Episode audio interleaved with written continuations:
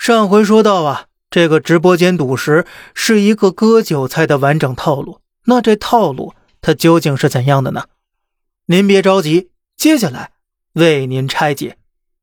套路一，为啥最初拆数字呢？一猜就准。这个很简单的，因为直播间里充斥着大量水军，他们一眼就能认出真实用户的评论。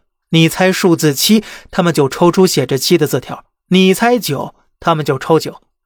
套路二，为啥总能开出收购价数百万的翡翠原石呢？嘿，因为那根本压根就不是石头，根本不是翡翠原石，而是廉价且数量众多的东陵玉。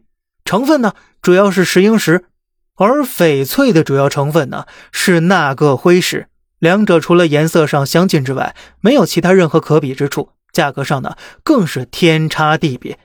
东陵玉做的镯子。最多不过几百块，而所谓收购价一百万，不过是直播间团队瞎报的价格罢了。套路三，我们难道不能退货吗？退了不就行了？答案呢？是你只要拍下就只能被宰。骗子们比我们更懂法。根据《消费者权益保护法》里面提到的第二十五条条款，消费者定做商品无法退货。赌石直播间利用的就是定做这个漏洞了。在赌石下单过程里，客服会诱导消费者去确认一些待加工的工序，只要确认待加工了，也就是说很难再退货退款了。但是如果咱说不愿意待加工，要完整寄回来呢？抱歉，行不通啊，因为东西不是我们一个人的，直播间的规则就是多人参与开同一块石头，所以呢，一定是会被切割的。那切割之后呢，就不能退了。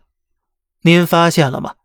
这一套直播赌石骗局可谓是招招拿捏人性，缓缓游离在法律的边缘。那可真是温柔刀，刀刀割人性命啊！每一刀都落在了咱们的贪婪上面了。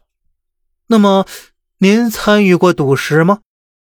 好了，这里是小胖侃大山，每天早上七点与您分享一些这世上发生的事儿。观点来自网络，咱们下期再见，拜拜。